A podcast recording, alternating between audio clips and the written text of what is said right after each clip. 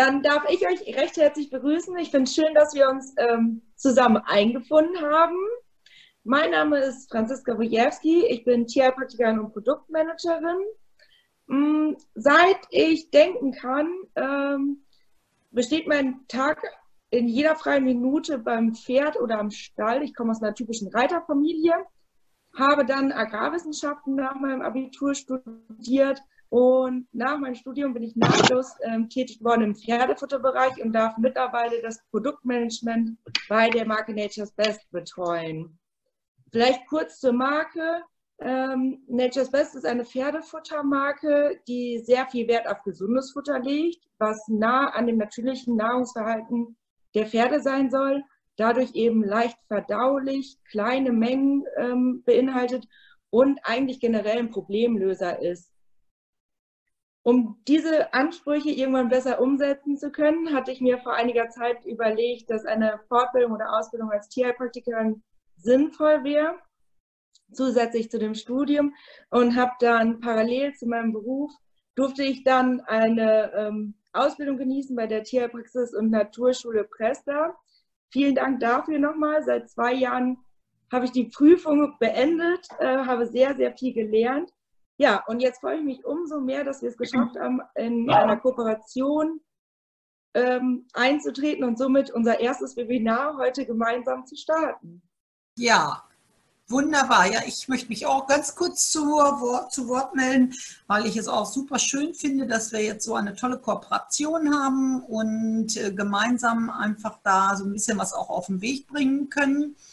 Äh, vor allem eben auch wirklich Wissenswertes weiterzugeben und äh, bin total gespannt, wie sich das Ganze auch in Zukunft noch weiterentwickeln wird. Ich glaube, wir haben da noch Großes vor und freue mich, dass alle da sind und äh, wünsche euch jetzt einfach erstmal viel Spaß und äh, ja, viel Wissen aufschnappen.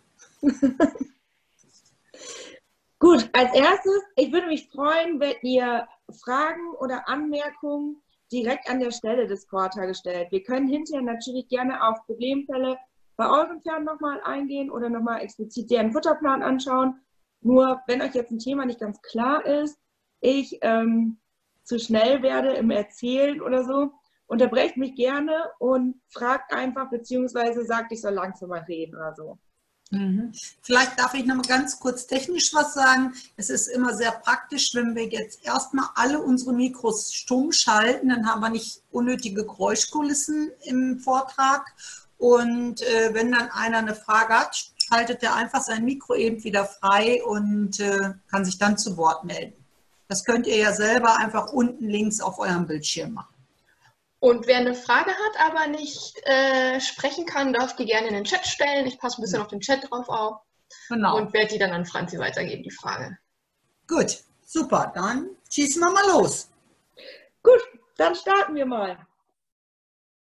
Also als allererstes habe ich euch mal eine Ernährungspyramide ähm, mitgebracht. Jeder kennt, denke ich, die Ernährungspyramide, wie wir Menschen uns ernähren sollen. Die beim Pferd sieht etwas anders aus. Wir haben im Endeffekt 75 Prozent der Tagesration, dabei muss man sagen, mindestens 75 Prozent der Tagesration sollte aus Raufutter bestehen und lediglich 25 Prozent aus Krippenfutter. Um jetzt einmal klarzustellen, was überhaupt Krippenfutter ist oder was Raufutter ist. Ähm, unter Krippenfutter verstehen wir alles, was in den Futtertrog primär kommt oder aus der Hand natürlich bei Möhren oder Äpfeln auch gefüttert wird. Also eben das typische Pellets, Müsli, Hafer, Möhren, Äpfel. Definition von Raufutter ist eher ähm, Heu und Stroh klassisch, Heulage immer mehr und leider in den letzten Jahren, wir hatten halt sehr viel Trockenheit. Also ich befinde mich übrigens im Münsterland gerade, aber ich denke, in ganz Deutschland ähm, hatten wir die letzten zwei Jahre sehr wenig Regen im Sommer und somit mussten manche Betriebe mittlerweile sogar auf die Maissilage ausweiten bei der Raufutterfütterung, obwohl es klassisch kein Raufutter ist. Wo kommt unser Pferd ursprünglich her? Ursprünglich war unser Pferd ein Steppentier und deshalb ist der Verdauungstrakt heute immer noch, als ob es in der Steppe leben würde. Das bedeutet, dass unsere Pferde eine ständige Futteraufnahme präferieren. Also die sind, wenn wir sie lassen würden, wirklich so bis zu 18 Stunden am Tag damit beschäftigt, zu essen, Futter zu suchen und ähm, fressen hauptsächlich faserreiches Pflanzenfuttermaterial. Das können sie ja bei uns heutzutage nicht immer unbedingt, je nachdem eben, was wir ihnen zur Verfügung stellen oder wie die Weiden oder die Paddocks aussehen, wo wir sie laufen lassen.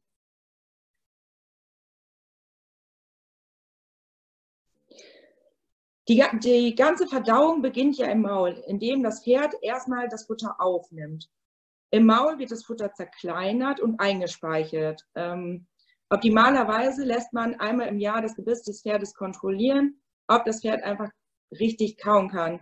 Typisches Indiz könnte sein, dass ähm, das Pferd Kraftfutter oder Krippenfutter immer mal wieder verliert oder auch ähm, Heukügelchen aus dem Maul fallen, wenn das Pferd frisst. Dann sollte man auf jeden Fall den Tierarzt anrufen und sonst empfiehlt es sich einfach einmal im Jahr eine Standardkontrolle zu machen.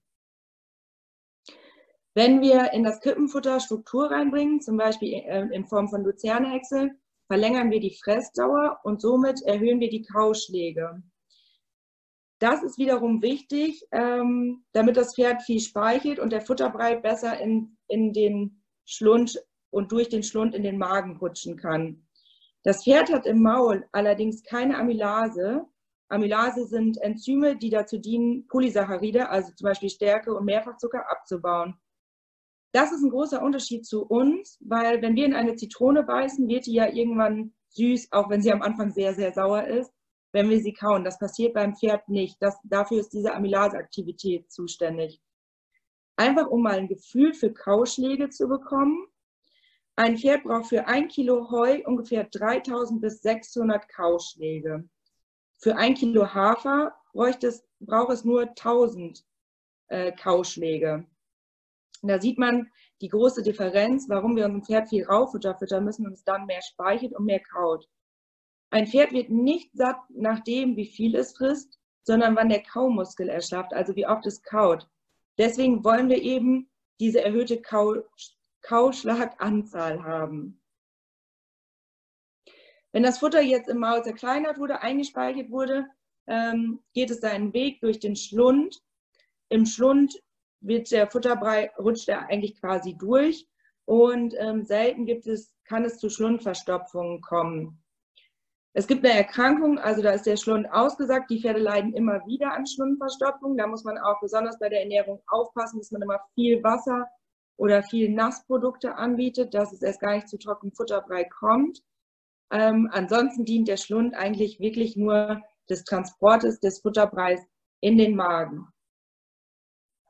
Wenn wir nun im Magen angekommen sind als Futterbrei, ähm, müssen wir bedenken, dass der Magen des Pferdes sehr, sehr klein ist. Er hat lediglich ein Fassungsvermögen von 15 bis 20 Liter. Beim Pony ist der Magen ungefähr 8 Liter groß. Wenn man jetzt überlegt, dass man zwei bis drei Kilo Kraftfutter plus den ganzen Speichel plus Wasser ähm, versucht in den Magen zu füllen, plus die Magensäure, ist der Magen eigentlich bei zwei Kilo maximal Krippenfutter voll, bis oben hin voll. Mehr passt einfach nicht rein. Die Verweildauer des Futters ist eins bis fünf Stunden im Magen und hauptsächlich werden dort Keime abgetötet, eben durch die Salzsäure. Und die Aktivierung der eiweißspaltenden Enzyme ähm, findet dort statt und damit eine Vorbereitung für die Verdauung im Dünndarm. Ach so, warum ist der Magen so klein? Naja, der Magen ist so klein, weil das Pferd ein Fluchttier ist. Es ist ein Steppentier, aber auch ein Fluchttier. Und würde der Magen sehr groß sein und die Pferde könnten sich bis ins Fresskoma essen, wie das zum Beispiel Raubtiere ja können, dann äh, könnte, das Raubtier, äh, könnte das Pferd eben vor Raubtieren nicht mehr schnell flüchten. Deswegen ähm, hat das Pferd einen kleinen Magen als Fluchttier. Vom Magen geht es weiter in den Dünndarm. Der Dünndarm hat ein Fassungsvermögen ungefähr von 64 Liter und ist 20 Meter lang bei einem Großpferd. Hier werden fast alle ähm, Nahrungsbestandteile bis auf die Rohfaser verdaut, also Fette, Proteine und das bisschen, was der Körper des Pferdes an Stärke verdauen kann, was nicht viel ist, oder eben auch Kohlenhydrate, ähm, wird hier auch verdaut. Die Verweildauer des Futters sind, ist hier lediglich 1,5 Stunden. Jetzt geht es weiter in den Dickdarm. Wenn wir über die Fütterung des, des Dickdarms nachdenken, kann man eigentlich sagen, ähm, wir füttern den Dickdarm mit Rohfaser. Der Dickdarm hat 130 Liter Fassungsvermögen und eine Länge von 8 Metern. Hier bleibt das Futter bis zu zwei Tagen drin. Also das, was wir vor zwei Tagen gefüttert haben, ähm, ist locker zwei, zweieinhalb Tage im Pferd unterwegs.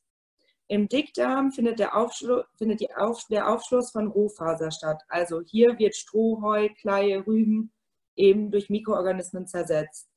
Den Dickdarm können wir noch unterscheiden in Blinddarm und Grimmdarm, wobei im Blinddarm ähm, die Mikroflora für mikrobielle Umbauprozesse sorgt. Und das kann nur stattfinden, wenn wir genug Rohfaser gefüttert haben und nicht viel Stärke füttern. Füttern wir ein Pferd jetzt mit zu viel Stärke, haben, kommt es zu einer Blinddarmazidose, also eine Übersäuerung im Blinddarm. Und dann sterben die Mikroorganismen, die eigentlich für die Verdauung von Stärke da sind, zum Beispiel, die sterben dann ab. Bei diesen Absterbeprozessen werden Leichengifte, Toxine frei und die führen zu Hufrehe. Im Grimmdarm ähm, wird der Darminhalt langsam eingedickt, also der Futterbrei kriegt wieder eine langsame Konsistenz und der Grimmdarm dient als Wasserelektrolytspeicher. Weiterhin kann hier die Synthese der B- und C-Vitamine stattfinden. Wichtig vielleicht, wenn ihr Pferdeäpfel seht. Die Pferdeäpfel sollten immer gut geformt sein. Also theoretisch müsstet ihr von eurem Pferd ähm, einen Pferdeapfel in die Hand nehmen können und den zum Nachbar werfen können und der müsste den auffangen können. Dieser Apfel darf eigentlich nicht kaputt brechen in der Zeit und ihr dürftet keine schleimige Hand haben. Jetzt lachen schon einige, ja, aber nur dann ist ein Pferdeapfel eigentlich gesund. Das ähm, wissen ganz viele Leute irgendwie gar nicht, dass ein Pferdeapfel wirklich klar abgeformt sein sollte und eine gewisse Trockenheit haben sollte, sodass man ihn eben nicht, wenn man ihn hochhebt, direkt als Brei in der Hand hat. Ich habe hier einmal ein Ansichtsmuster der Baucheingeweide einfach mitgebracht. Ähm, ich denke, das ist ganz anschaulich, weil hier rechts seht ihr den hellblauen, den Magen und dann kann man von da aus so ein bisschen ähm, den Weg des Futterbreis einmal nachvollziehen.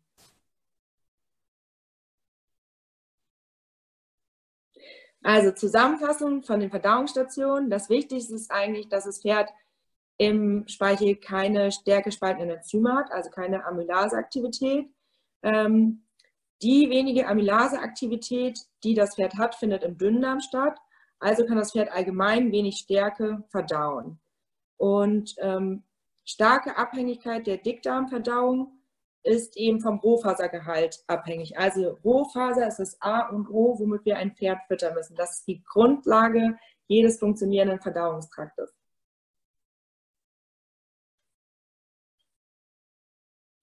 Die Fütterung unserer Pferde unterliegt jahreszeitlichen Veränderungen. So haben wir ja im Frühjahr ein langsames Anweiden oder hoffentlich ein langsames Anweiden. Im Sommer dann die Weidesaison, im Herbst jetzt langsam fängt es an, die ersten Pferde werden von der Weide geholt. Ähm, und im Winter haben wir dann oft eine, Rau, äh, eine rohfaserreiche Fütterung. Der größte Unterschied ist eigentlich, dass ähm, die Pferde, die komplett 24 Stunden auf der Weide stehen können, wirklich ihrem natürlichen Suchverhalten, Fressverhalten nachgehen können und 16 bis 18 Stunden auf der Wiese eben fressen können. Dabei muss man mal bedenken, dass ein Pferd drei bis vier Kilo Weidegras pro Stunde aufnehmen kann. Wenn die Wiese es natürlich hergibt, gehen wir jetzt nicht von dem Aufwuchs der Wiese dieses Jahr oder letztes Jahr gegen Ende des Sommers aus, wo es so trocken war. Das bedeutet, dass ein Großpferd 50 bis 60 Kilo Gras am Tag isst. Also es ist ja eine ganz schöne Menge, wenn man sich vorstellt, 50 bis 60 Kilo, die mal aufeinander schütten würde. 50 bis 60 Kilo ähm, Weidegras haben ungefähr 10 bis 12 Kilo Trockensubstanz. Und man sagt so als Faustzahl, dass ähm, 2 Kilo Trockensubstanz pro 100 Kilo Lebendmasse am Tag gefüttert werden. Also gehen wir von einem Warmhut aus, der ungefähr 600 Kilo haben wird, ähm, sind wir bei 12 Kilo Trockensubstanz am Tag. Ich habe noch ein paar Beispiele mitgebracht, ähm, weil nicht jeder einen Warmhut hat. Ein Shetland Pony braucht 4 Kilo Trockensubstanz am Tag, also 4,7 Kilo Heu ungefähr oder 20 Kilo Weidegras. Ein Haflinger, jetzt mit 400 Kilo angenommen, braucht 9 Kilo Trockensubstanz am Tag oder eben ähm, und damit eben 10,5 Kilo Heu oder 52,5 Kilo Weidegras. Das typische Reitpferd mit 600 Kilo habe ich oben schon im Beispiel genannt. Kommen wir nun zur Stallfütterung. Die ist eigentlich ein bisschen unkomplizierter. Wir haben im Stall selten die Gefahr von Hufrehen, es sei denn, wir machen Managementfehler. Eine Überfütterung mit Heu ist nämlich kaum möglich. Natürlich gibt es Pferde, die dazu neigen, auch von Heu dick zu werden, ähm, wenn das Heu einfach zu nährstoffreich ist oder zu viel Energie gibt. Aber da ein Pferd, was wir ja vorhin gelernt haben, schon bei einem Kilo Heu 5.000 bis 6.000 Kauschläge macht, ist ein Pferd bei Heu oder bei Rauffutter irgendwann satt und deswegen ähm, reduziert sich eigentlich irgendwann die Futteraufnahme. Das funktioniert ja bei Krippenfutter leider nicht. Bei Krippenfutter, zum Beispiel ein Kilo Hafer, haben wir nur 1000 Kauschläge und damit ist das Pferd nicht schnell satt und kann unheimlich lange und unheimlich viel fressen, was dann dazu führt eben, dass der Verdauungstrakt durcheinander geht und die Mikroorganismen absterben, die eigentlich für die Stärkeverdauung zuständig sind. Oder die Enzyme.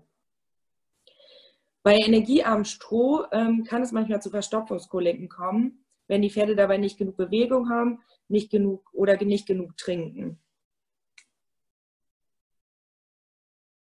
Ich mache jetzt einmal mit den Bedürfnissen der Pferde weiter. Da möchte ich zunächst mit ähm, Eiweiß starten, starten, beziehungsweise Protein ist ja der Fachbegriff. Ähm, Eiweiß ist ein Hauptbestandteil des Körpers. Er ist Bestandteil von jeder Körperzelle und wird deswegen auf jeden Fall gebraucht. Eiweiße bestehen aus stickstoffhaltigen Aminosäuren. Es gibt ungefähr 20 verschiedene und muss, Eiweiß muss ständig neu gebildet werden und damit gibt es einen ständigen Bedarf an Aminosäuren im Körper des Pferdes. Proteine sind Hauptbestandteil der Muskulatur und deswegen sagt man ja allgemein, wenn man Muskeln aufbauen will, muss man auch gucken, dass man Proteine in das Pferd reinfüttert oder auch in uns, wenn wir Muskeln aufbauen wollen. Eiweiße werden oft in der Pferdefütterung noch ein bisschen gefürchtet. Ähm, das kommt allerdings eher von früher, dass man glaubte, dass Eiweiße auch Hufrehe oder Stoffwechselerkrankungen auslösen können. Ein hoher Eiweißgehalt ist zum Beispiel Milchpulver, Soja, Leinschrot, Luzerne oder Klee oder auch eben in der Espasette-Faser, die ja in letzter Zeit immer mehr äh, bei den Pferden Einzug erhält, weil sie einen hohen Proteingehalt hat und ähm, weil sie sich positiv auf den Magen-Darm-Trakt auswirkt und Kotwasser, Blähungen und so reduziert. Weidegras im Mai ist extrem eiweißhaltig und deswegen kam auch dieser Irrglaube, dass die Pferde im Frühjahr Hufrehe von Eiweiß bekommen. Aber wie wir vorhin schon gelernt haben, äh, hängt es eher mit der Stärke bzw. mit der Polysaccharid-Verdauung zusammen, dass die Amylase eben die Fructane dann nicht in dem großen Maß, wie sie auch im Frühjahr in dem Geweidegras vorkommen, verdauen können und deswegen die Hufrehe ähm, ausgelöst werden.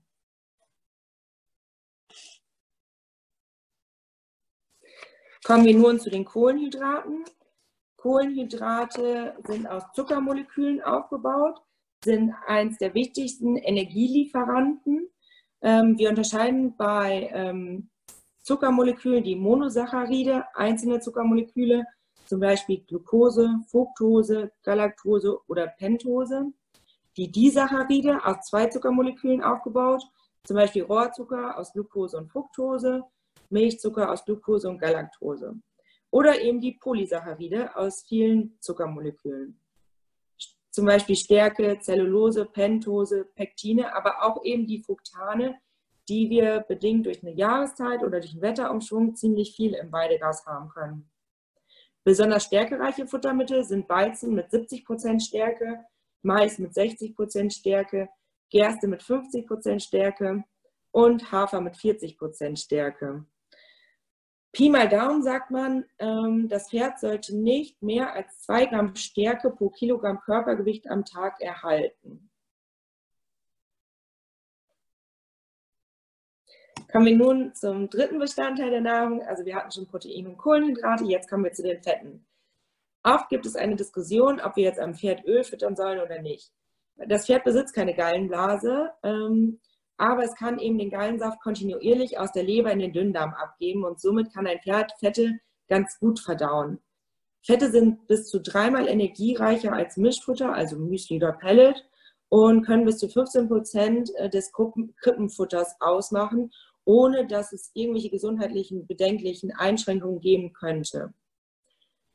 Der große Mehrwert an Fetten ist, wenn wir zum Beispiel Pferde, die Stoffwechselprobleme haben, auffüttern wollen, dass Fette bei einer Fütterung keine pH-Wertabsenkung und damit kein Absterben der ähm, wichtigen Ent äh, Verdauungsenzyme mit einherbringen und somit Fette ohne Probleme gefüttert werden können, auch bei stoffwechselerkrankten Pferden oder bei älteren Pferden. Die Gefahr von Verstopfungskoliken wird verringert, also wenn wir zum Beispiel sehr viel Raufutter füttern und wir wissen, dass das Pferd viel Stroh frisst. Und die fettlöslichen Vitamine bzw. deren Vorstufe werden viel besser aufgenommen, wenn wir ein bisschen Öl ins Futter tun. Alle Öle weisen einen ähnlichen Energiegehalt auf, aber man muss sagen, dass sie sich in den Inhaltsstoffen sehr unterscheiden, eben im Vitamin E-Gehalt oder in den Omega-3-Fettsäuren. Wenn ich einmal überlege, was wir für Öle haben, haben wir ja zum Beispiel das ähm, Hanföl, was ernährungsphysiologisch sehr hochwertig ist, da stark entzündungshemmend wirkt und den Hautstoffwechsel unterstützt. Man kann es aber einmal von innen füttern und von außen auch auf Scheuerstellen tun. Oder wir haben das Reiskeimöl, was sehr beliebt beim Muskelaufbau genommen wird. Oder eben Leinöl, was ja bekannt ist für die gute Omega-Zusammensetzung. Also so sieht man Ölfütterung allgemein. Jedes Öl den gleichen Energiegehalt, aber eben einen unterschiedlichen Mehrwert. Die Höchstmenge bei Öl sollte 1 Gramm Öl pro 1 Kilo Körpergewicht ähm, erreichen. Das bedeutet, beim 600 Kilo Pferd sollten wir einen großen Kaffeepot, das sind ja meistens so 200 Milliliter, nicht überschreiten und den gerne bis auf drei Mahlzeiten am Tag verteilen. Zwei sind auch in Ordnung. Manche Pferde sollte man langsam an Ölfütterung gewöhnen, andere ähm, vertragen das sofort, wenn man in höheren Mengen füttert. Aber nichtsdestotrotz bin ich immer ein Freund davon, langsam die Mengen zu steigern, also mit 20 Milliliter Öl anzufangen und dann alle drei, vier Tage um 20 Milliliter zu erhöhen. Wasser. Wasser ist nicht unbedingt ein Bestandteil äh, der Ernährung, aber dennoch lebensnotwendig und ohne eine gute Wasserversorgung wird der Verdauungstrakt unseres Pferdes leider auch nicht funktionieren. Ein Mangel an Wasser kann alle möglichen Krankheiten mit sich führen, von Ausfallerscheinungen über Dehydration, Ausfall lebenswichtiger Organe ähm, und in kleinen Mengen jede erdenkliche Erkrankung, auch das Immunsystem beim kleinen Wassermangel funktioniert schon nicht mehr so gut. Bedarf eines Großpferdes liegt zwischen 80 und 120 Liter, je nach Außentemperatur. Natürlich bei extremer Hitze, wie wir es jetzt im Emsland letztes Jahr erfahren durften mit 42 Grad, da liegen wir eher bei 120 Liter, als im Winter vielleicht eher bei 80 Litern. Aber der Bedarf ist natürlich auch unterschiedlich, je nachdem, wie stark wir unsere Pferde beanspruchen bzw. trainieren. Wenn wir jetzt einmal überlegen, dass viele Pferde im Winter, wenn die Tränken eingefroren sind, ja, zwei, dreimal am Tag einen 20 Liter Wasser einmal hingestellt bekommen, kann das für das eine Pferd oder andere Pferd schon deutlich zu wenig sein. Pferde trinken manchmal lieber aus größeren Gefäßen, wobei es doch ganz wichtig ist, dass es nicht diese typischen Maurerbottiche sind. Denn die Mauerbottiche, wenn die im Sommer auf der Wiese stehen und in der Sonne stehen, fängt das Wasser an zu riechen. Und zwar lösen sich aus diesem Plastik Inhaltsstoffe, die in das Trinkwasser eingehen und die unsere Pferde sekundär vergiften können, die die Leber eben belasten. Also am besten lebensmittelechte Trinkgefäße für die Pferde besorgen oder Zinkwannen, alte Badewannen. Da gehen so Schadstoffe nicht so schnell raus. Wichtig ist, egal ob es jetzt eine Selbsttränke ist oder ein Trinkbottich, regelmäßig sauber machen und regelmäßig gucken, ob ähm, die Selbsttränke zum Beispiel noch funktionsfähig ist und die Durchflussgeschwindigkeit des Wassers auch stark genug ist, weil Pferde, die 120 Liter am Tag trinken, wollen nicht Ewigkeiten vor der Selbsttränke stehen und warten darauf, dass jedes Tröpfchen rauskommt. Wenn Pferde zu wenig trinken, kann es eben auch zu Verstopfungskoliken oder zu Übersäuerung kommen. Und bei älteren Pferden haben wir das manchmal, dass die nicht mehr so gerne trinken oder manche Jungspunde vergessen auf der Wiese vor lauter Spielen zu trinken. Dann kann man auch ein bisschen tricksen. Zum Beispiel im Sommer kann man gut Elektrolyte oder Salz ins Wasser geben. Ähm, man kann seinem Pferd aber auch mal einen Schuss Apfelsaft oder Malzbier oder Mesh eben ins, Futter, ähm, ins Wasser geben oder das Mesh mit ganz viel Wasser anrühren, sodass die Pferde eine deutlich erhöhte Wasseraufnahme dann haben. Jetzt steigen wir langsam etwas tiefer in die Materie ein oder in die etwas kleineren Sachen. Ähm, ich würde jetzt gerne mit den Mineralien starten. Mineralien regeln Funktionen, unsere Bausteine im Knochengerüst und im ganzen Körper des Pferdes. Wir unterscheiden die einmal in Mengenelemente und in Spurenelemente, wobei wir die Mengenelemente in Gramm angeben und die Spurenelemente in Milligramm. Zu den Mengenelementen zählt zum Beispiel Calcium, Phosphor, Natrium, Magnesium, Kalium oder auch Chlor. Spurenelemente sind Eisen, Kupfer, Zink, Selen, Schwefel, Fluor, Jod und Mangan. Aber man darf nie nur einen Mineralstoff alleine sehen. Mineralstoffe stehen immer in einem Wechselspiel zueinander. So ist zum Beispiel vielen Leuten bekannt, dass ein Calcium-Phosphor-Verhältnis von 2 zu 1 wünschenswert ist. Und ähm, weil ansonsten beim Calciummangel und Phosphorüberschuss kann es zum Beispiel zu Störungen der Knochenentwicklung kommen. Ich habe hier einmal eine kurze Übersicht mitgebracht, damit man mal ein Gefühl dafür bekommt, ähm, was eigentlich die Bedarfswerte eines Pferdes sind. Also wir haben einmal oben abgetragen die Lebendmasse in Kilogramm des Pferdes. Bis, also das 600 Kilo Pferd ist meistens so das typische Warmblut, 400 Kilo sind eher so Endmaß-Ponys, ähm, 100 bis 200 Kilo sind Chattys bis größere Chattys. Dahingegen habe ich dann ähm, links eben Calcium, Phosphor, Magnesium, Natrium, Kalium, Chlor aufgezählt sodass man dann sehen kann, dass ein 600 Kilo Pferd einen Kalziumbedarf von 19,9 Gramm am Tag hat. Einmal hier sind dazu parallel die Spurenelemente, ähm, der Spurenelementbedarf der Pferde am Tag aufgeführt. Der liegt natürlich Spurenelemente, der Körper braucht nur eine Spur davon, ähm, deutlich niedriger. Wir haben bei Eisen zum Beispiel beim 600 Kilo Pferd einen Bedarf von 485 Milligramm am Tag. Hier sieht man jetzt aber auch, dass der Bedarf an Spurenelementen sehr unterschiedlich ist. So haben wir den Bedarf an Selen deutlich, deutlich geringer, als eben zum Beispiel der tägliche Bedarf von Eisen oder Zink ist. Wem das zu schnell geht mit der Tabelle, ähm, der schreibt gleich eben in den Chat, dann gehe ich nochmal zurück, sonst würde ich einfach jetzt weitergehen. um einmal darzustellen, wofür denn überhaupt ähm, Spurenelemente wichtig sind oder ein Gefühl dafür zu bekommen, habe ich hier einmal die Funktion ähm, dargestellt und was kann bei einem Mangel passieren. Also nehmen wir das Spurenelement Zink.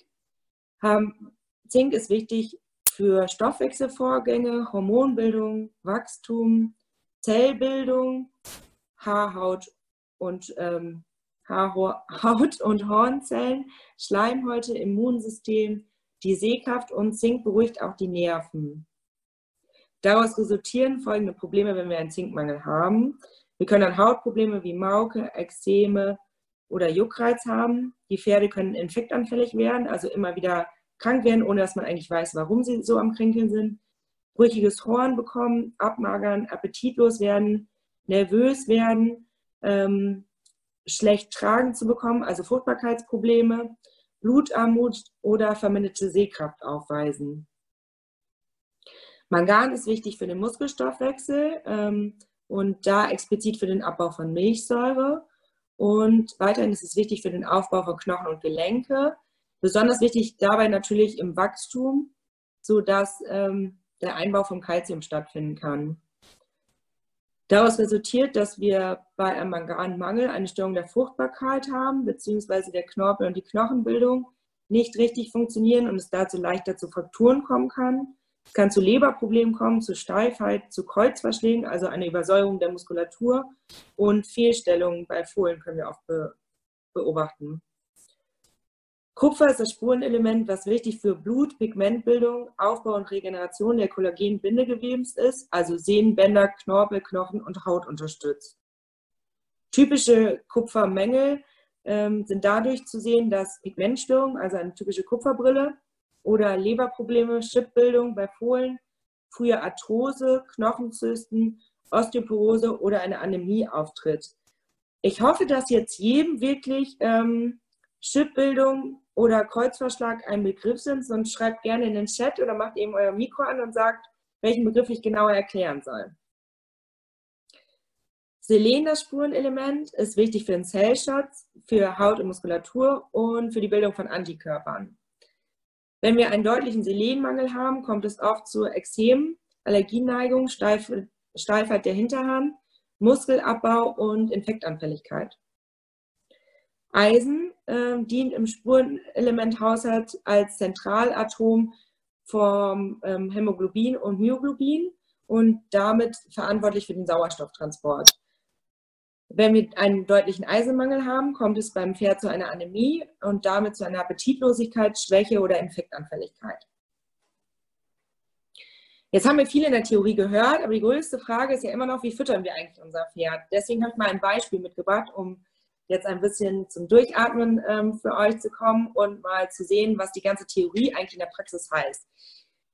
Ich habe jetzt mal als Beispiel genommen, wir haben einen achtjährigen Wallach, obwohl es auch ähm, ähnliche Bedarfswerte ja bei der Stute oder beim Hengst hätten, je nach Einsatz. Aber wir gehen mal davon aus, dass unser Wallach im Erhaltungsbedarf ist. Der ist acht Jahre und ist ein typisches Warmblut.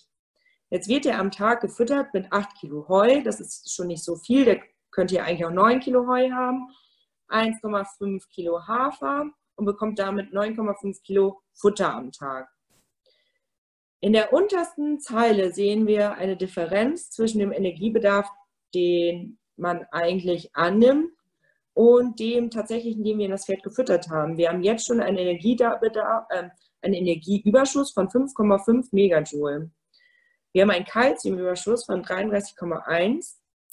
Ähm, das kommt dadurch zustande, dass in den letzten Heuanalysen ähm, ziemlich viel Kalzium immer im Heu gefunden wurde.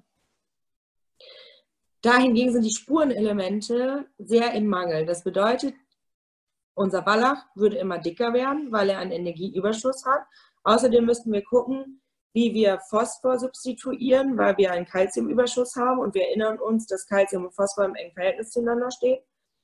Und wir müssen auf jeden Fall Kupfer und Zink reinbringen. Das ist jetzt so ein kleiner Ausschnitt. Natürlich kann man sich noch genauer angucken. Da werden wir feststellen, dass auch die Angespurenelemente äh, im Mangel sind. Und so muss man sich eigentlich sein Mineralfutter bzw. seine Ration anschauen. Wir haben allerdings das größte Problem, dass wir 75% Raufutter füttern sollen, müssen, damit es den Pferden gut geht. Aber genau dieses Raufutter eigentlich der größte Blindheitsfaktor in der Pferdefütterung ist, weil Raufutter unheimlich schwierig zu analysieren ist. Wir haben manchmal, dass der Heuballen, der vom linken Feld geerntet wurde, ganz, ganz andere Werte aufweist als der Heuballen, der vom rechten Ende des Feldes geerntet wurde und damit schon vielleicht an einem Überschwemmungsgraben lag oder mehr Sonneneinstrahlung bekommen hat. Nichtsdestotrotz müssen wir irgendwie unsere Pferde füttern ähm, und es bietet sich immer an, mal Heuanalysen zu machen und dann aus mehreren Heulieferungen oder aus mehreren Heuballen eben eine Sammelprobe einzuschicken, um einfach ein Gefühl zu bekommen, habe ich ein sehr zuckerreiches Heu oder habe ich ein sehr kalziumreiches Heu, was ist da eigentlich los? Weil der Einfluss, wie die Wiesen gedüngt wurden, von denen das Heu geerntet wird, ähm, doch sehr groß auf die Zusammensetzung des Heus ist.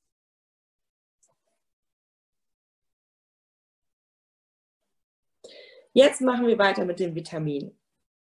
Die Vitamine sind lebensnotwendige Wirkstoffe und ein Mangel kann zu Störungen und Ausfallerscheinungen jeglicher Art führen. Es gibt wasserlösliche und fettlösliche Vitamine. Zu den fettlöslichen Vitaminen zählen die Vitamine A, D, E und K. Ähm, daraus kann man das Wort Edeka super formen. Damit weiß man direkt, welche die fettlöslichen Vitamine sind. Vitamin C wird beim Pferd in der Leber gebildet und Vitamin D kann ähm, über die Haut gebildet werden, beziehungsweise ähm, wird dann in der Leber und Niere zu einer aktiven Stoffwechselform umgewandelt. B-Vitamine und Vitamin K werden mit Hilfe von Mikroorganismen im Dickdarm und im Blinddarm gebildet. Und deswegen brauchen wir hier einen intakten Dickdarm, sonst haben wir meistens einen Vitamin B-Mangel direkt im Pferd. Vitamin A wird aus der Vorstufe von Beta-Carotin gebildet. Hier haben wir das Problem, dass wir Beta-Carotin ähm, brauchen, um die Stuten im Frühjahr zum Beispiel fruchtbar zu bekommen. Aber Beta-Carotin wird unheimlich schnell, baut es sich im Heu ab, es ist nicht stabil. Also es bleibt nicht bei der Heulagerung im Heu drin. Und deswegen substituieren viele Züchter Anfang des Jahres Beta-Carotin. Wenn wir die Stuten erst decken würden, wenn die schon angeweidet sind, ähm, hätten wir eine natürliche Beta-Carotin-Versorgung über das Weidegras. Pferde sind bei einer Vitamin A-Überdosierung deutlich empfindlicher als andere Nutztiere. Also bei Vitamin A immer mit Augenmaß füttern. Hier habe ich auch einmal Funktionen, wo wird es gebildet oder wie kommt es vor, also wie kriegt das Pferd das Vitamin und Symptome beim Mangel dargestellt. Vitamin A dient ähm, Schutz der Haut und der Schleimhäute, hat eine positive Wirkung auf Sehfähigkeit und Fruchtbarkeit und ähm, wird eben als Vorstufe von Beta-Carotin ähm, ähm, reichlich durch Grünpflanzen aufgenommen. Symptome beim Mangel ist eben Fruchtbarkeitsstörung, beziehungsweise wenn die Pferde auf der Wiese stehen, dann nicht mehr und Anfälligkeit für Infektionen. Vitamin D, ähm, Förderung der Kalziumaufnahme im, Verdauungstrakt und Förderung der Kalziumeinlagerung in den Knochen, also dient der Knochenstabilität wird aufgenommen ähm, über die Haut durch Sonneneinstrahlung oder eben durch sonnengetrocknetes Heu. Bei Störungen ähm, oder bei einem Mangel an Vitamin D kommt es zu Störungen des Kalziumstoffwechsels. Vitamin E schützt der Zellen vor Peroxiden, vor allem in der Muskulatur, und ist reichlich in grünen Pflanzen oder Grünmehlen, zum Beispiel Luzerne Grünmehlen. Haben wir einen Vitamin E-Mangel, kommt es zu Muskelschäden oder erhöhtem Sauerstoffverbrauch. Das bedeutet, wenn wir ein Pferd jetzt deutlich antrainieren, empfiehlt es sich immer zu überprüfen, ob wir Vitamin E in der Ration haben und wie viel. Vitamin K ist ähm, wichtig für den Blutgerinnungsfaktor und wird von Mikroorganismen im Dickdarm ähm, gebildet, beziehungsweise im Grünfutter ist ein hoher Gehalt. Und haben wir einen Vitamin K-Mangel, kommt es zu Blutgerinnungsstörungen. Nun kommen wir einmal zu ein paar der wasserlöslichen Vitaminen, nicht allen. Ähm, Vitamin B1 hat eine zentrale Wirkung für den Kohlenhydratstoffwechsel und wird im Darm gebildet oder durch Hefe und Weizenkleie aufgenommen. Wenn das Pferd einen Vitamin B1-Mangel hat, der, werden die Pferde oft schreckhaft, nervös und ähm, weisen einen deutlich höheren Gehalt an Milchsäure im Blut auf. Also sie übersäuern. Vitamin B2 ist Bestandteil von Enzymen und wird durch Synthese von Mikroorganismen gebildet, beziehungsweise mit Bierhefe und Luzerne Grünmehl aufgenommen. Ein Vitamin B2-Mangel kann sich bemerkbar machen durch Sehstörungen und ähm, das wurde bei Pferden aber nicht in der Praxis nachgewiesen, sondern es wurde in Laboren künstlich ähm, oder in Versuchsstationen ein Vitamin B2-Mangel herbeigeführt. Und da kam eben diese Sehstörung auf. Denn generell sind unsere Pferde eben dadurch, dass sie ähm, also weisen Sie keinen Vitamin B2-Mangel, der kommt eigentlich in der Praxis selten vor, bis gar nicht vor. Vitamin B12 ist wichtig für die Enzymwirkung und wird reichlich im Dickdarm von Mikroben gebildet. Ein Vitamin B12-Mangel, genauso wie ein Vitamin B2-Mangel, ist eigentlich auch nicht zu beobachten. Biotin, Biotin, ich glaube, das ist jedem klar, sehr wichtig für Haut, Hufe, Haar, für uns, bei uns ja auch für Haare und Fingernägel, Bildung durch Mikroben im Dickdarm und ähm, haben wir einen Mangel, kann es zu brüchigen Hufen kommen oder durch zu leicht empfindlicher Haut, trockener, schuppiger Haut bis hin zum Extrem. Folsäure ähm, ist wichtig für den Stoffwechsel der Kohlenstoffgruppen und wird durch Synthese von Mikro Mikroben gebildet. Ähm, haben wir einen Folsäuremangel, kommt es bei Pferden oft zu Leistungsschwäche.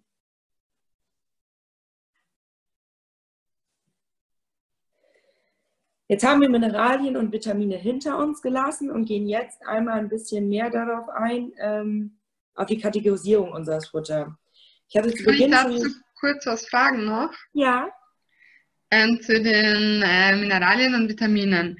Ähm, jetzt hast du vorher schon ganz kurz gesagt, dass man das Heu und sowas immer wieder mal äh, testen könnte.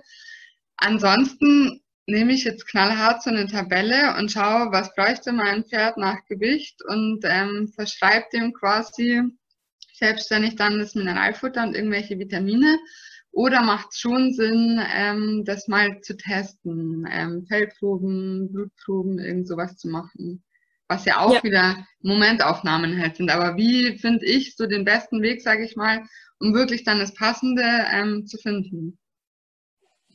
Gut, das ähm, ist eine sehr komplexe Frage. Also ähm, bei dem Fütterungsbeispiel, wo man sah, dass unser Wallach in Mangel zum Beispiel bei Kupfer ging, da habe ich ja extra drauf geschrieben, dass dieser Wallach sich im Erhaltungsbedarf ähm, befand. Haben wir jetzt also je nach Leistungsanspruch oder je nach Arbeit des Pferdes haben Pferde auch einen unterschiedlichen Bedarf. Da muss man dann nochmal genau in die GFE-Tabellen gucken, wie sehr wir das Pferd belasten, ähm, wie hoch der Anspruch ist. Ich würde Heuanalysen immer empfehlen, alleine um auf einmal Status quo abzufragen, ähm, hygienetechnisch, weil nur weil wir denken, dass das Heu gut riecht und schön aussieht, heißt es nicht, dass nicht Mikroorganismen da aktiv sind.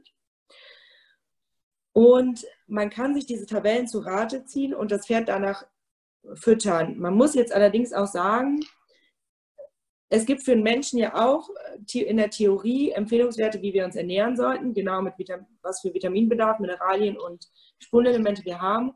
Und ich glaube, die meisten leben nicht danach, dass sie jeden Tag überprüfen, ob sie alles genau eingenommen haben. Und trotzdem geht es uns gut. Also man darf das jetzt auch nicht als zu Heiligtum machen. Das ist immer ein Richtwert. Ähm, verschiedene Pferderassen weisen ja auch einen verschiedenen Bedarf auf. Auch wenn das bis heute nicht erforscht ist, wissen wir es aus der Praxis, dass ein Isländer eine spurenelementereichere Fütterung benötigt als ein typischer Westfale. Das hat auch was mit der Herkunft des Pferdes zu tun. Ich würde immer versuchen, den Mittelweg zu gehen. Im, Im Fellwechsel, im Frühjahr und im Herbst braucht das Pferd sicherlich eine Unterstützung an Spurenelementen. Und man sollte auch gucken, dass man den Stoffwechsel des Pferdes anregt, um dem Pferd einfach die Belastungssituation, die es im Frühjahr und Herbst durchlebt, ein bisschen zu erleichtern. Ein Pferd darf aber auch, weil es von Natur aus das ja gewohnt ist, ruhig mal nicht richtig in eine Mangelsituation kommen, aber nicht optimal versorgt sein. Also wenn man es im Sommer auf, die, auf der Wiese stehen lässt und dann mal zwei, drei Wochen nicht substituiert, ähm, weil er keine große Belastung zum Beispiel hat und nicht gerade viele Mineralien jetzt zusätzlich füttert, ist das völlig okay, solange das Pferd gesund ist. Also müssen wir vom gesunden Pferd ausgehen. Jetzt kam ja noch die Frage quasi nach einer Blutanalyse wie schon direkt auch selber beantwortet, das ist eine Momentaufnahme. Wir können ja unheimlich gute Blutwerte haben, sehen dem Pferd aber an, dass das Pferd nicht gesund ist.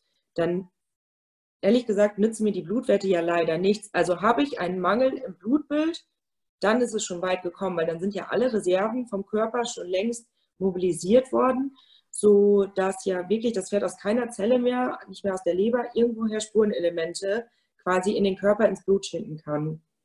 Wenn ich da keinen Mangel habe, aber ich sehe, dass mein Pferd ein deutliches Exzem hat oder Mauke hat oder eben immer wieder krank wird, dann würde ich nach dem Symptom handeln und nicht ähm, nach dem Blutwert. Mhm. Okay, also ich persönlich finde es echt schwer, ähm, da halt eben so einen Mittelweg zu finden. Und ja, wie gesagt, ich habe noch keinen für mich gefunden, deswegen habe ich jetzt so intensiv gefragt. Also vielen Dank. Ja, also ist die Frage denn damit einigermaßen beantwortet oder? Ja, ja, schon. Also so ein bisschen, wie ich es eh schon mache, sage ich jetzt mal. Ähm, dass es halt, ja, dass man halt einfach ein bisschen schaut, was ist gerade für eine Jahreszeit, ähm, was fehlt dem Pferd, was sehe ich ihm an, was habe ich vielleicht für Symptome, dass man es wirklich so ein bisschen auf die Schiene macht halt. Ja. So habe ich es jetzt verstanden, genau. Genau. Also, okay das ist auch das, womit man in der Praxis eigentlich am besten fährt. Also die Pferde zeigen uns ja schon ganz deutlich, was sie wollen und was sie brauchen. Ja. Okay, danke schön. Gerne. Gibt es noch weitere Fragen? Gut, dann mache ich mal weiter. Also, wir waren bei der Kategorisierung von Futter. Ähm, Raufutter füttern wir zu 75 Prozent, Heu, Silage ja in Klammern, Stroh oder Trockenprodukte. Damit meine ich jetzt zum Beispiel ähm, Heukops für Pferde, die nicht mehr richtig Heu fressen können. Oder ein Raufutter ist ja auch zum Beispiel ein Espasette-Häcksel, der ins Krippenfutter gegeben wird, äh, der zählt ja trotzdem als Raufutter. Dann haben wir Saftfutter, Knollen, Wurzeln, Pflanzenteile, alles, was weniger als 55 Prozent Trockensubstanz hat, also sehr nass ist, ähm, sehr viel Feuchtigkeit enthält. Kraftfutter bzw. auch Krippenfutter genannt, Hafer, Mais, Gerste, Luzerne, Müsli, Pellet. Und dann weitere Futtermittel können sein Hirse, Weizen, Weizenkleie, Roggen, Dinkel, Bierhefe, Tritikale, Sojabohnen, Lein, Flachs, ähm, Grasgrünmehl. Also es gibt ja eigentlich mittlerweile nichts, was es nicht gibt, so ein bisschen. Zur Einteilung ist es jetzt wichtig, ähm, wir kommen jetzt einmal auf den Stärkeaufschluss. Ich habe halt immer gesagt, dass das Pferd wenig Stärke nur verdauen kann und habe ja vorhin einmal auch versucht zu erklären, was passiert, wenn wir zu viel Stärke reinfüttern. Aber wir haben zum Beispiel bei der Gerste eine Verdaulichkeit der Stärke, die in der normalen Gerste im ganzen Korn enthalten ist von noch nicht mal ganz 25 Prozent. Bei Mais liegt es um 25 bis 27 Prozent und beim Hafer schon um die 80 Prozent. Das bedeutet ja im Umkehrschluss, dass wir 20 Prozent der Stärke, die wir beim Hafer reinfüttern, hinten unverdaut rausgeht. Damit können wir eventuell leben. Aber bei der Gerste zum Beispiel 75 Prozent der Stärke, die wir reinfüttern, den Verdauungstrakt nur belastet, nicht verwerten können und im Gegenteil dazu führen können, dass unsere Enzyme absterben. Ich habe jetzt einmal versucht, am Beispiel Mais darzustellen, was passiert, je nachdem, wie wir den Mais behandeln. Also haben wir das heile Korn, sind wir ungefähr bei 25 Prozent der Stärkeverdauung. Brechen wir das Korn auf, steigt die Verdaulichkeit minimal auf 27 bis 30 Prozent. Geschrotet steigt die Verdaulichkeit schon auf ungefähr ja, 45 Prozent. Und gepoppt, also thermisch bearbeitet, steigt die Verdaulichkeit auf 80 bis 90 Prozent. Das bedeutet, dass wir eigentlich nur den gepoppten Mais an unser Pferd verfüttern können als Energielieferant und von den anderen Sachen wirklich die Finger lassen sollten.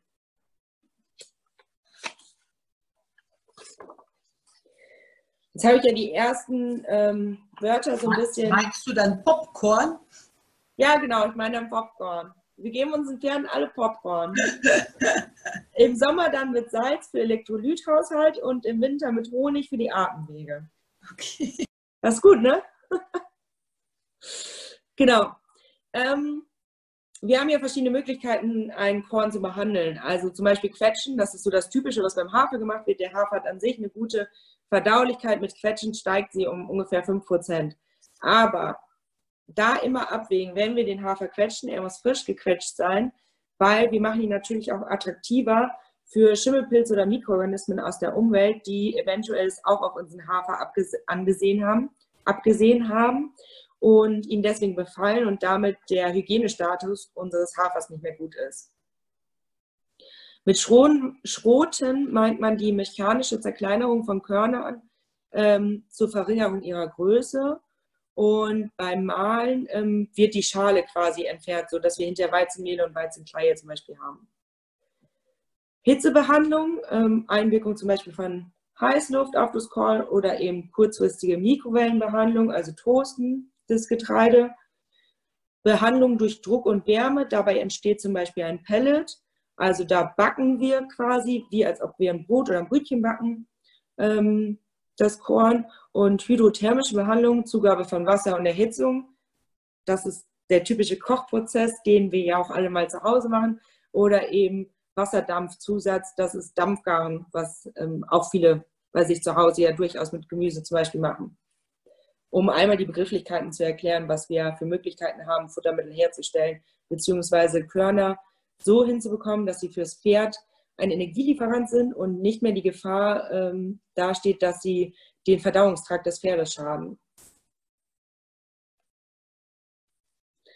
Hier einmal kurz eine Übersicht. Ähm, wir haben jetzt schon gesehen, dass ähm, Gerste und Mais schlechter verdaulich sind als Hafer. Ich habe jetzt ein Kilo Mais gegenüber ein Kilo Gerste und gegenüber ein Kilo Hafer gestellt. Wir haben Stärkegehalt bei ein Kilo Mais von 600 Gramm bei 1 Kilo Gerste von 500 Gramm und bei 1 Kilo Hafer von ca. 400 Gramm. Die Verdaulichkeit im Dünndarm hatten wir vorhin schon einmal dargestellt. Und ähm, hier ist es einmal ausgerechnet. Das bedeutet, wir können bei einem Kilo Mais 180 Gramm ähm, Stärke also verwenden, bei einem Kilo Gerste 125 Gramm und bei einem Kilo Hafer 320 Gramm. Also selbst wenn der Hafer teurer in der Anschaffung ist, haben wir einen deutlichen Mehreffekt oder Mehrwert ähm, als Energielieferant äh, für unser Pferd im Futterbereich. Und andersherum gesehen haben wir 420 Gramm beim Mais an Stärke, die den Verdauungstrakt einfach nur belasten und damit unser Pferd krank machen können und den Verdauungstrakt aus dem Gleichgewicht bringen können. Bei Gerste sind es in Anführungszeichen nur 375 Gramm und bei Hafer sind es eben nur 80 Gramm. Einfach zur Veranschaulichung, was bedeutet eigentlich diese Theorie hinter der Stärkeverdaulichkeit, was wie viel verdaut werden kann. Ich würde jetzt das Thema Stärke abschließen und zu den, ja, ich habe es jetzt mal Nutzungsweisen der Pferde ähm, genannt, auch wenn ich damit nicht andeuten will, dass das Pferd ein Sportgerät ist und genutzt wird, sondern ähm, je nachdem, wie es eben bewegt wird. Es gibt ganz verschiedene ähm, Pferdenutzungen. Wir haben typisch Rennpferde, also Traber und Galopper, die für hohe Geschwindigkeiten auf kurze Distanzen ausgelegt sind. Wir haben Vielseitigkeitspferde, ähm, die mittlere bis hohe Geschwindigkeiten gehen auf längere Distanzen und ja dann auch noch Sprünge dabei haben, also beschleunigen müssen aus der Hinterhand.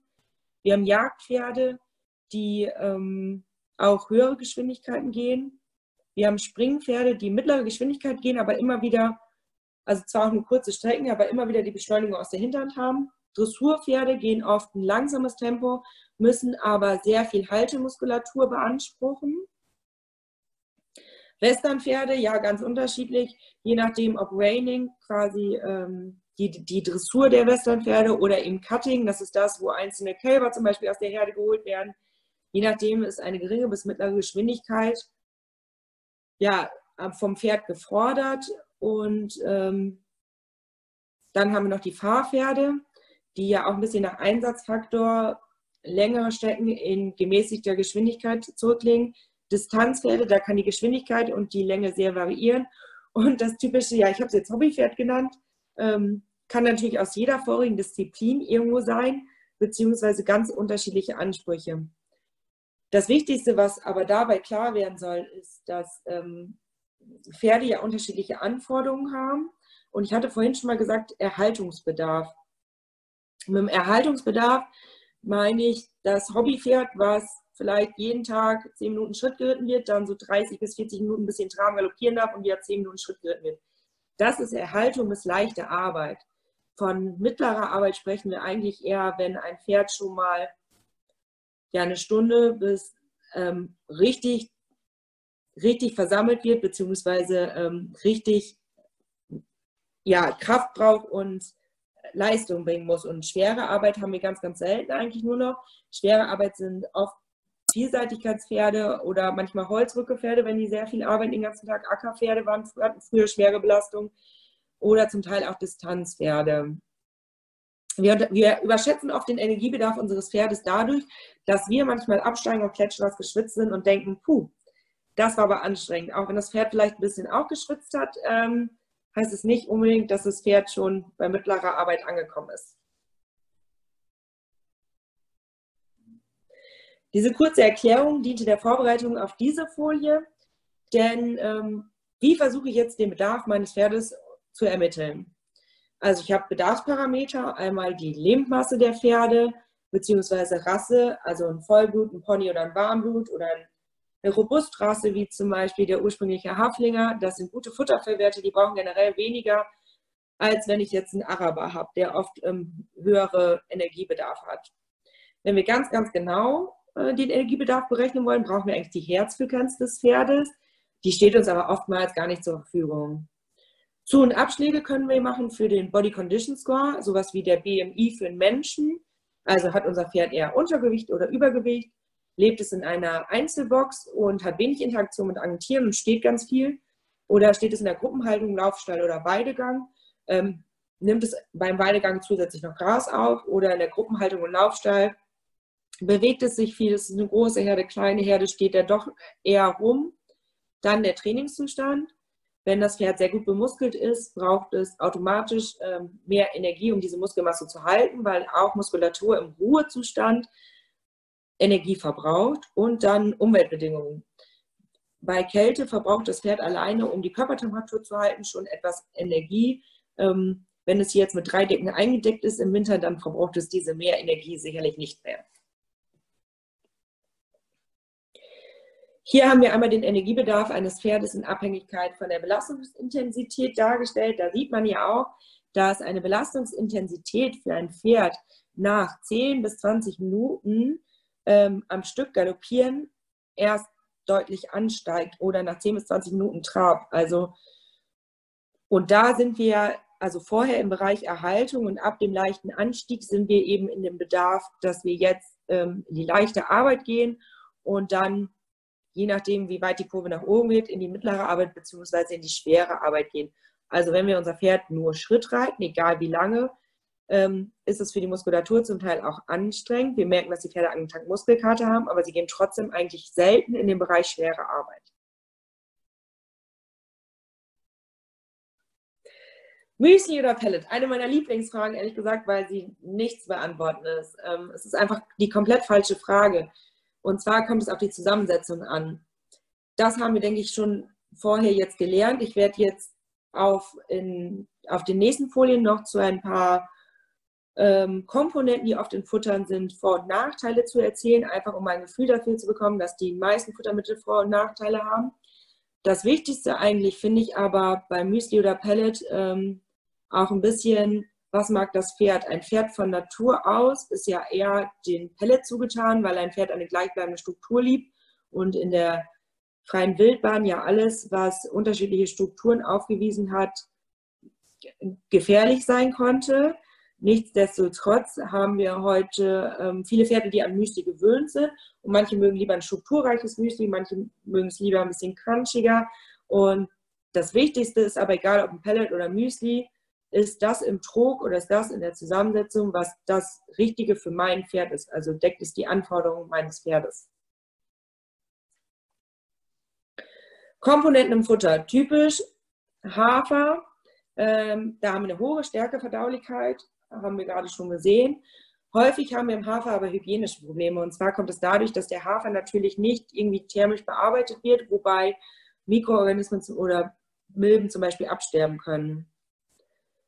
Bei Gerste ist sehr energiereich. Wir haben eine geringe Verdaulichkeit, genauso wie bei Mais. Ähm, da sieht es ähnlich wie bei der Gerste aus. Der Weizen ist auch energiereich, weist aber Klebeeiweiße auf. Und die Weizenkleie hat 10 bis 15 Prozent Rohfaser. Das sehen wir ja als positiv. Rohfaser wollen wir ja. Und eine gute Akzeptanz mit einer leicht abführenden Wirkung. Deswegen auch zum Beispiel Mesh enthalten. Nichtsdestotrotz ist Weizenkleie aber leicht verderblich und weist ein zu enges Calcium-Phosphor-Verhältnis auf, warum wir ein Pferd nicht nur mit Weizenkleie füttern dürften.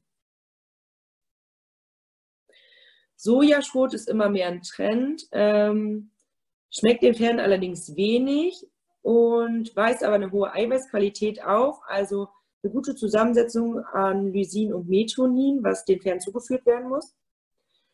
Haferschälkleie hat eine diätetische Wirkung, also positiv für den Magen-Darm-Trakt, aber auch ebenfalls ein enges Calcium-Phosphor-Verhältnis. Also da müssen wir auch gucken, wie wir das Calcium-Phosphor-Verhältnis wieder dann weiter auseinander bekommen. Und eventuell wie der Hafer ein Pilzbefall. Leinsamen enthält viele ungesättigte Fettsäuren und Schleimstoffe, die wir ja auch ausnutzen, wenn wir unserem Pferd Leinsamen geben, auch manchmal Mesh enthalten oder eben Leinsamen so aufkochen oder den goldgelben Leinsamen füttern, den wir ja trocken zum Teil übers Futter füttern können. Ähm, wir müssen allerdings sagen, dass der Leinsamen, wenn es nicht der goldgelbe ist, einen Blausäureanteil hat und deswegen gekocht werden muss. Ist jetzt nicht unbedingt ein Nachteil, also wenn man die Zeit hat, den Leinsamen zu kochen, dann ist es okay. Sonnenblumenschrot enthält Schleimstoffe, aber die Schalen sind unverdaulich fürs Pferd. Pflanzenöle hatten wir schon vorhin äh, besprochen, hohe Energiedichte, ähm, bei höheren Mengen Seifenbildung. Deswegen denkt an beim 600 Kilo Pferd an die 200 Milliliter am Tag. Trockenschnitzel enthalten Pektine, die, die sehr, sehr gut für die Verdauung sind, ähm, sind aber sehr quellfähig.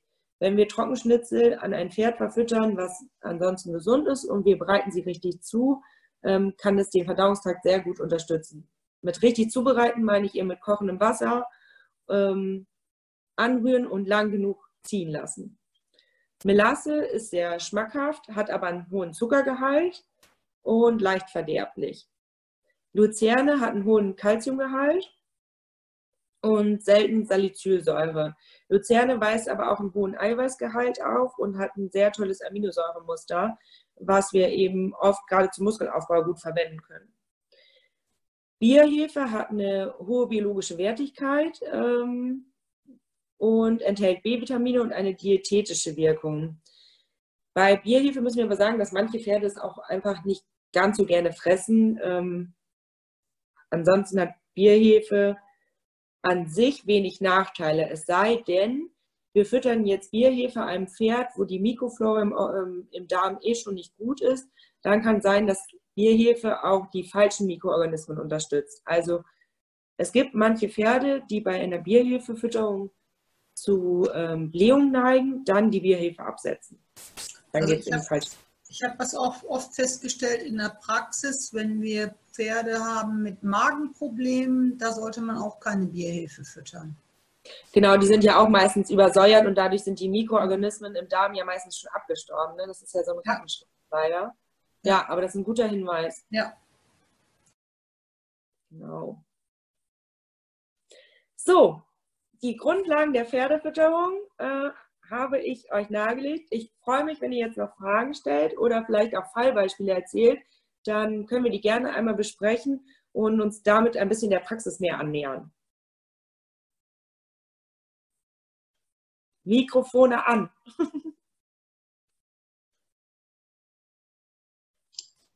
Und wer nicht sprechen kann, kann das in den Chat stellen.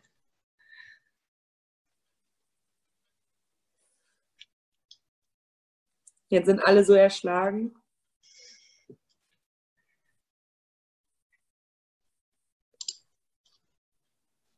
Nee, ich kenne nur leider momentan überhaupt kein Pferd mit, ähm, mit, solchen, also mit solchen Problematiken, eher neurologische gerade. Okay, neurologische, ähm, in welcher Form? Das ist das Problem, das müsste noch getestet werden. Ähm, der Herr, dem das Pferd gehört, wollte, also was heißt wollte, nein, war noch nicht beim Tierarzt.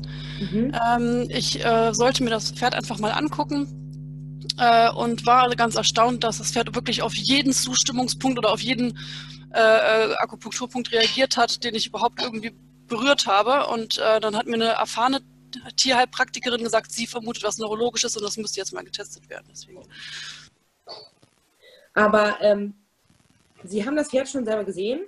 Ja, also ich habe das angefasst und wirklich alle Punkte haben maximal reagiert. Okay, aber der hält seinen Schweif normal, kann rückwärts laufen und enge Kurven laufen? Äh, der Schweif ist normal, den, äh, das mit dem Rückwärtslaufen habe ich noch nicht beobachtet.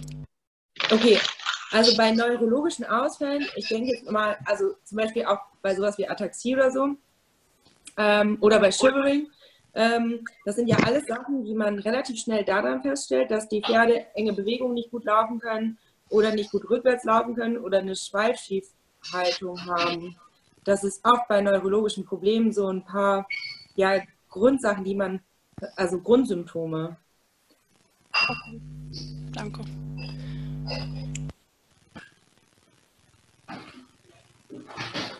Weil wenn es sowas, ja? Also sie ist sich auch nicht komplett sicher. Äh, sie hat jetzt gesagt, da würden einige Sachen noch hindeuten, aber so viel weiß ich leider noch nicht über die Thematik. Deswegen halte ich mich da momentan noch dezent zurück. Ja, also wenn es zum Beispiel ähm, in die Richtung der Nerven gehen würde, ähm, je nachdem, was dann diagnostiziert wird, ist ähm, oft ein guter Impuls oder was eine deutliche Besserung bringen kann oder eine Unterstützung, ähm, die Fütterung von B-Vitaminen. Also das hilft gerade bei Nervensachen oft relativ schnell und kann auch dauerhaft gegeben werden ohne Komplikationen. Das gebe ich weiter. Dankeschön. Bitte.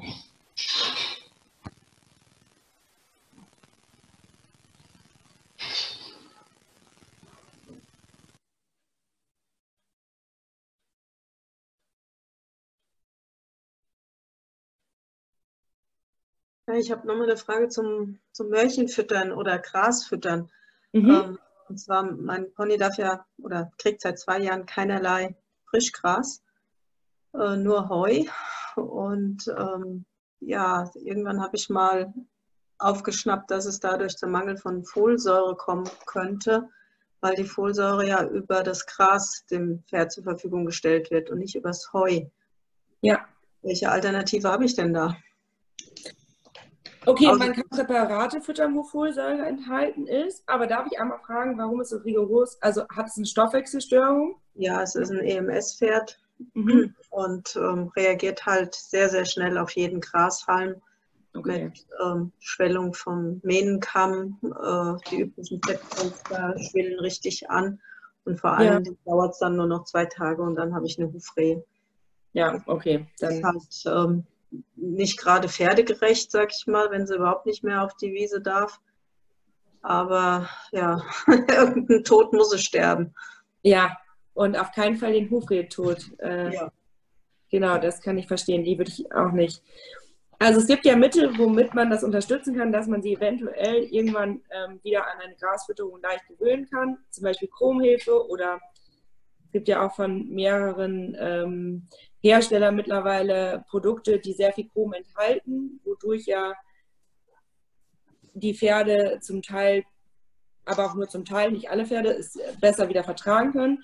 Wenn man das jetzt gar nicht ausprobieren will, was ich durchaus verstehen kann, ähm, wo ich auch, also was ich auch nicht unbedingt riskieren würde, ähm, würde ich schauen, dass ich eben ein Spurenelementkonzentrat oder ja, ja, es muss ein Spurenelementkonzentrat ähm, sein oder ein sehr, sehr gutes Mineralfutter eben, wo eben Folsäure in einigermaßen Menge enthalten ist. Und was ja auch wichtig ist, ähm, man kann ja jedem Futtermittelhersteller eine E-Mail schreiben und nach einer kostenlosen Fütterungsanfrage ähm, oder einer Futterprobe ruhig fragen. Also nicht scheuen, ruhig die Futterhersteller mal anfragen, wenn man sich nicht so sicher ist und wenn man vorher testen möchte, ob die Fett das fressen. Mhm. Ich würde dann tatsächlich Folsäure über ein Ergänzungsfuttermittel dazugeben. Mhm. Soll, die, soll das Pferd denn irgendwann mal tragen? Also ist es eine Stute? Es ist eine Stute, aber die ist mittlerweile 19. Also mit ähm, Fruchtbarkeit habe ich jetzt da kein, kein Ding. Außer ja. dass vielleicht ähm, die Hormone deswegen etwas aus dem Gleis geraten könnten, ja. weil dieses EMS hat ja auch einen ganz hohen Anteil an Hormonungleichgewicht. Also diese Fettpolster, die ähm, nur sehr schwer abzuschmelzen sind. Also ich habe schon ganz viel abgeschmolzen, ist nicht mehr ganz so schlimm. Schön. Aber ähm, ja, es, ist halt, es gestaltet sich halt richtig schwierig, weil es kommt ja auch immer so ein Stressfaktor auch beim Pferd, wenn sie sieht, dass andere rausgehen, sie nicht darf, ähm, hinter ihrer Box die Wiese ist und sie da partout nicht hinkommt. Ähm, ja, es ist halt alles in allem ein bisschen unglücklich. Und ja, wenn jetzt noch natürlich irgendwelche organischen Probleme zusätzlich dazukommen, weil sie jetzt einen Mineralmangel hat, also was sie noch bekommt außer Heu, ist ein Mönchspfefferpräparat, ähm, wo halt auch Vitamine, Spurenelemente und so weiter noch mit drin sind. Äh, ja, nur habe ich darüber wieder gehört, dass das halt alles synthetisch wäre und eigentlich dem Pferd nicht wirklich hilft. Also der Mönchpfeffer eventuell schon, aber der Rest nicht, was die Folsäure angeht. Also das scheint so, also es wird wohl so kommuniziert, dass Folsäure, wenn man kein frisches Gras füttert, ein Dauerproblem darstellen würde. Das stimmt nicht ganz, ehrlich gesagt. Also ähm, synthetisch hergestellte Stoffe mh, mm, also man sagt ja generell, dass organische Stoffe leichter vom Körper aufgenommen werden, aber synthetische Stoffe werden zum Teil später aufgenommen, sodass mhm. man eine dauerhafte Aufnahme hat. Also man muss nicht Angst vor allen synthetischen Stoffen haben, man muss da differenzieren und natürlich sollte der Großteil der Ernährung organisch gebunden sein. Aber in so einem expliziten Fall könnte man ja auch sagen, naja, das Pferd gehört auf die Wiese, das gehört raus und das machen wir ja auch nicht. Mhm. Und dann würde ich ehrlich gesagt in so einem Fall schon den Weg gehen, ähm, dass ich schaue, dass mein Pferd dann nicht in einen argen Mangel kommt, weil, wie Sie genau schon gesagt haben, das Hormonsystem ja auch mit dranhängt. Da finde ich das sehr gut, dass Sie schon Mönchspfeffer füttern. Ähm, aber da würde ich mich wirklich tatsächlich dann eher für eine synthetisch hergestellte Folsäure entscheiden, als für gar keine. Und wir haben ja einfach nicht die Möglichkeit, dem Pferd Gras zu geben. Ja, das ist so mein Problem. Ich meine, ich würde ja, ja gerne, aber ich jedes Mal, wenn sie irgendwo nur ein Blatt vom Baum abrobbt oder doch mal ihren dicken Kopf zwischen die Stangen gesteckt hat und einen, einen halben Grashalm kriegt, sehe ich ihr das dann halt ein paar Stunden später gleich an. Also das ist also unglaublich, wie die da reagiert. Das habe ich noch bei keinem Pferd erlebt. Nee. Dass so krass reagiert. Das ist blöd. Dann habe ich dasselbe Problem mit Selen. Ähm, sie hatte mal einen sehr heftigen Selenmangel. Ähm, da half dann nur vom Tierarzt eine Spritze. Also das heißt eine, viele Spritzen, viele ja. Blutuntersuchungen, so alle 14 Tage eine Spritze und dann 14 Tage warten, Blutuntersuchung, gucken, wie ist der Wert raufgegangen oder auch nicht. Weil jedes Selenpräparat, was in Pulver und flüssiger Form zur Verfügung stand, war entweder auf Melasse oder auf Traubenzucker aufgebaut und das geht gar nicht. da kriegt die sofort einen Reheschub. Ja, also, also haben wir auch schon erlebt. Ja, glaube ich Ihnen sofort. Wir haben bei Nature's Best ein Spurenelementkonzentrat, das aktiv und fit. Das ist getreidefrei, melassefrei. Da mhm. sind stoffwechselanregende Kräuter drin und man füttert ähm, einem Pferd bis 400 Kilo 25 Gramm am Tag und einem Großpferd zu so 600 Kilo 50 Gramm am Tag. Das können Sie sich vielleicht mal anschauen, wenn Sie auf der Suche nach Spurenelementen sind, weil die Frage ist ja auch, wo kam dieser starke Selenmangel her? Wurde das Pferd mal entgiftet? Also Sie scheinen sich ja sehr gut auszukennen, wenn Sie schon Milchpfeffer und so füttern. Ja, also ich habe, ähm, als ich noch auf die Wiese durfte, mhm. habe ich im Frühjahr äh, Entgiftungskur und im Herbst eine Entgiftungskur gemacht. Also auch mhm. mit Kräutern, also jetzt nichts irgendwie tierarztklinisch ja. oder so. Ähm, Weidenrinde, ja, so einige Kräuterchen, die die Leber unterstützen, Nieren unterstützen, sowas. Ähm, allerdings habe ich jetzt, seitdem sie nur noch in der Box steht, die letzte Entgiftung 2018 im Herbst gemacht. Dieses Jahr habe ich darauf verzichtet. Ähm, weiß auch nicht, innere Eingebung oder so. Ich weiß nicht, wie ich es nennen soll. Ich habe keine richtige Begründung, warum ich es nicht gemacht habe. Sehr wahrscheinlich, weil sie nur in der Box steht. Und ich dachte, naja, guckst du mal. Ja, also die Entgiftung ist ja ganz, ganz wichtig eigentlich, um den Stoffwechsel fit zu machen für den Fellwechsel. Mhm. Also Entgiftungskuren bieten sich immer an. Wenn wir zum Beispiel wissen, im März werden die Tage länger, da mhm. startet der Fellwechsel. Also machen wir so Ende Januar, beginnen wir für sechs Wochen mit einer Entgiftungskur. Mhm. Entweder homöopathisch gibt es ja einiges oder jetzt ähm, im Futterbereich eben Mariendistel, Brennnessel, Kurkuma, Artischocke, wobei es wichtig ist, zum Beispiel nicht nur Mariendistel zu füttern, mhm. weil klar erreichen wir dann eine Entgiftung der Leber mit dem Silimaringehalt, aber wir wollen ja auch, dass es über die Ausscheidungsorgane eben rausbekommen wird oder eben die, das Kurkuma hat ja eine blutreinigende Wirkung sodass wir Giftstoffe wirklich aus dem Körper komplett rauskriegen. Und das kann man auch ruhig oder sollte es ruhig auch bei Boxenpferden machen, die eben ja zu Stoffwechselproblemen wie ihr Pferd leider schon neigen oder schon haben. Ja, ja, also, ja irgendwie, keine Ahnung, sehr früh dann hat die damit angefangen. Ja. Äh, gut, dann ja, bei ihr Fellwechsel kann ich ja immer die Urde nachstellen, immer zur Sonnenwende. 21. Ja. Dezember geht es schon wieder los, dann wirft sie schon wieder Fell, egal was das Wetter draußen macht. Ja. Und im Juni geht es mit dem Winterfell los. Okay. Aber super eigentlich, wenn Sie das so genau wissen. Ähm, ja. Weil dann können Sie ja wirklich so sagen, dass Sie vier bis sechs Wochen vorher eben mit einer Entgiftungskur anfangen. Mhm. Und dann fängt man eigentlich auch zum Beispiel mit Spurenelementen an. Also ich habe so die beste Erfahrung gemacht jetzt. Ähm, bei uns ist die Entgiftungskur, heißt die einfach Kräuterkur. Und dann eben dieses Spurenelementkonzentrat aktiv und fit dazu. Also, dass ich wirklich ähm, anfange, sechs bis acht Wochen zu entgiften. Und wenn die Entgiftung in der zweiten Woche ist, dann fange ich an mit dem Spurenelementkonzentrat parallel, sodass die ähm, ja quasi die freien Stellen in der Leber, weil die Leber wird hier langsam wieder aktiver und kann wieder Einlagerungen von Spurenelementen vornehmen, dann direkt die Speicher füllen kann mit Spurenelementen und somit leichter das Fell aufbauen kann, beziehungsweise das alte überhaupt erstmal abstoßen kann. Hm. Also bisher haben wir jetzt so mit Abstoßen und Nachwachsen noch keine Probleme. Ähm, aber kann ja noch kommen. Schließt ja nichts mehr aus.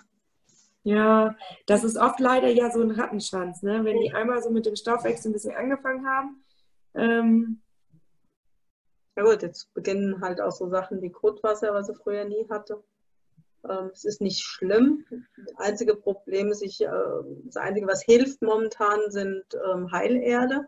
Nur die ja. kann ich auch nicht über Monate füttern. Ja, die ziehen ja nicht nur, also binden ja nicht nur das Wasser, sondern binden ja auch die guten Sachen, die eigentlich im Pferd drin bleiben sollten. Äh, ja, und wichtig, wenn Sie Mönchspfeffer füttern oder so, Sie müssen das ja von Heilerde mindestens vier Stunden entfernt füttern, sonst genau. absorbiert die Heilerde ja auch alle phytomedizinischen Sachen bzw. Medikamente. Mhm. Das ist so ein Ding. Also man ist nur noch am Stall und hier ein Kräutlein, da ein Pellchen. hier eine Stunde was anderes. Ja, das ist unheimlich Druck auch für Sie, ne? Also das alles zu managen. Ja, ähm, es kostet halt Zeit. Ja, das glaube ich. Okay, ja, dann habe ich ja schon mal wieder einen, einen Schritt weiter, eine Info mehr. Dankeschön. Gerne.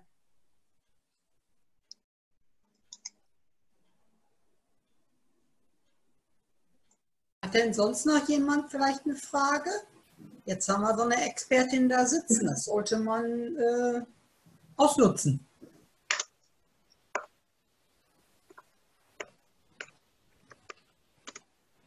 Keiner? Ja, Franzi. Also, wenn dann aber Fragen nochmal einfallen, entweder an euch oder an mich, nehmt gerne Kontakt zu uns auf. Ähm, auf unseren Internetseiten werden wir weitere Termine für Webinare veröffentlichen. Die werden themenbezogen sein, ähm, zum Beispiel Thema Arthrose ist geplant, im Frühjahr ist Thema Hufrehe geplant. Nochmal, da gehen wir intensiver auf die Themen ein, ähm, nicht nur auf deren Fütterung, sondern auf deren Haltung, Symptome, also wirklich das komplette Thema dann von vorne bis hinten. Wenn Fragen sind, Anregungen, ihr könnt mich jederzeit anrufen oder E-Mails schreiben, auch mit Futteranfragen oder Fragen zu Futterproben, wenn ihr welche haben wollt und ich die besorgen soll. Ähm, scheut euch bitte nicht. Also auch in den nächsten Tagen, das Angebot gilt jetzt für Ende offen. Okay.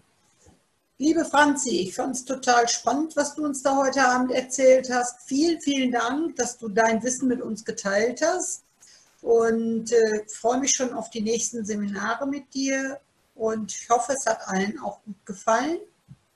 Und dann denke ich, können wir uns verabschieden. Vielen, vielen Dank und einen schönen Abend noch. Wünschen wir auch allen. Ne? Bis dann. Gleichfalls. Vielen Dank. Tschüss. Tschüss.